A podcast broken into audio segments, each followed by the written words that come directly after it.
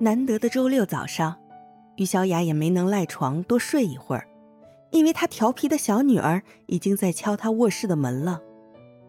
老公丁磊昨天加班到十点钟才回家，回来之后又忙着做报表，很晚才休息。他赶紧起床给小女儿开门，小女儿扑进他的怀里，嘟囔着说：“爸爸之前答应了，今天要带她去动物园。”她想要看猴子，还想看长颈鹿。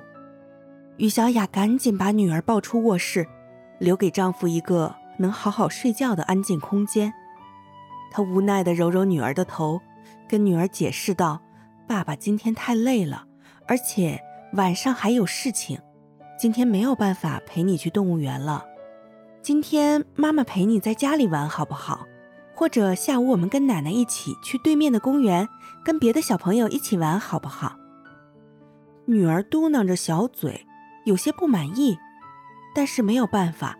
虽然小女儿年纪还小，但是她知道，爸爸是不会为了让她去玩而耽误工作的。她委曲求全地提出了另外一个要求，她想要去玩公园里那个最高的滑梯。之前妈妈从来都不让他上那个滑梯的。于小雅无奈地摇摇头，答应他只可以跟哥哥一起去，不可以单独去玩。厨房这个时候传来了叮叮当当的声音，同时屋子里飘满了早饭的香气。这是于小雅的母亲已经早起为一家子准备好了早餐。于小雅和丁磊两个人平时都上班，丁磊的工作很忙，于小雅的相对清闲一点。平时接送孩子都是于小雅的工作，偶尔周末丁磊休息的时候，能够陪一陪孩子们。于小雅的母亲每到孩子开学的时候，都会来帮他照顾一段时间。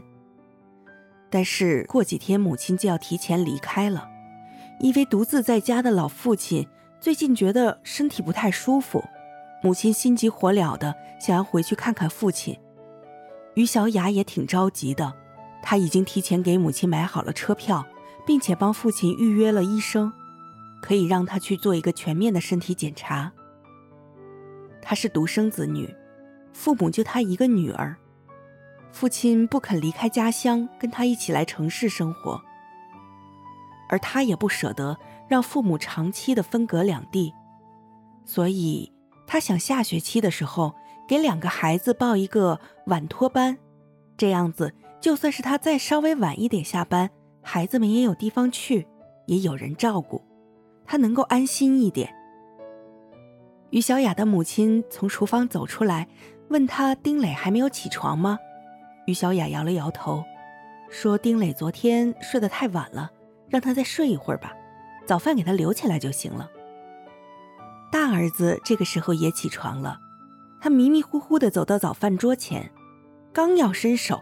被外婆拍了下手，催促他去洗漱。一家人温馨的早饭就这样结束了。九点半的时候，丁磊睡醒了，吃了早饭之后接了个电话，匆匆忙忙的又离开了。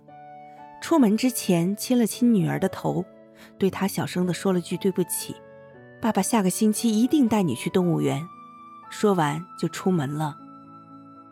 于小雅的妈妈每天上午吃完早饭，都要下楼去遛弯儿。这个时间也是于小雅的大儿子必须每天上网课的时间。把 Pad 安置好，给儿子放上网课之后，他就退出了房间，带着女儿到他自己的房间陪他聊会儿天，玩会儿玩具。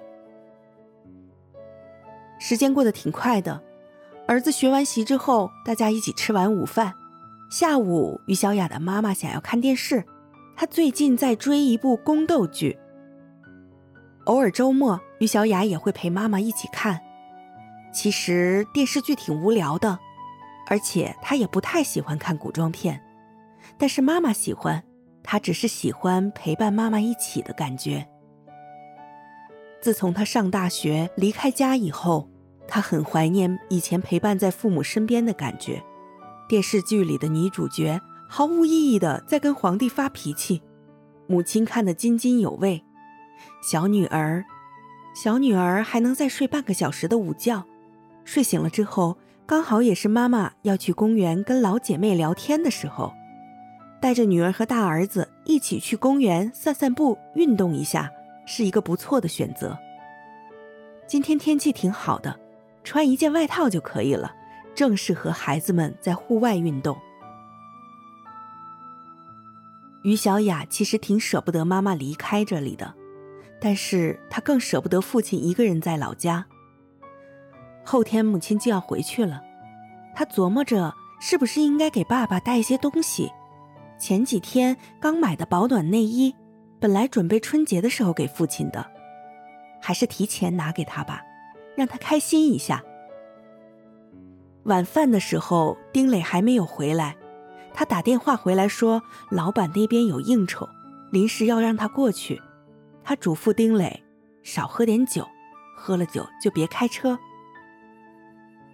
家里的孩子食欲都不错，这一点让于小雅非常省心，而且他们也非常喜欢外婆和妈妈做的饭。小朋友们还不知道外婆就要回老家的消息，于小雅打算送了外婆走之后再告诉他们。因为小女儿每次知道这个消息，都要撕心裂肺的哭闹一场。晚上九点，哄了孩子们睡觉，妈妈也回房间躺在床上玩手机。现在的老年人啊，都挺时髦的，购物软件、短视频软件刷的不亦乐乎，平时还会跟老姐妹们一起攀比。不过只要父母喜欢，她也没有什么意见。只是不要太疲劳，伤了眼睛就好。他一个人坐在阳台上，看着城市喧嚣的风景，打开手机，放起了他那首最喜欢的歌。门口传来开门声，是丁磊回来了。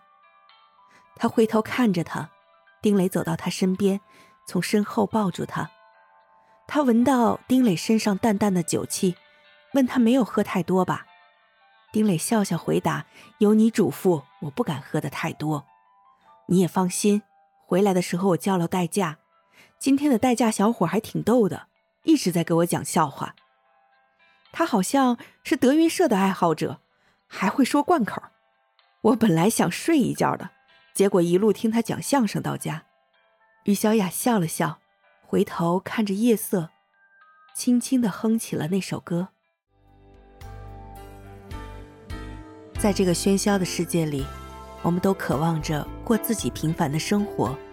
无论是你还是我，愿我们都能够享受平凡的生活，享受每一天的快乐。我是主播胖子啊，愿你能够过好每一天，开心、幸福。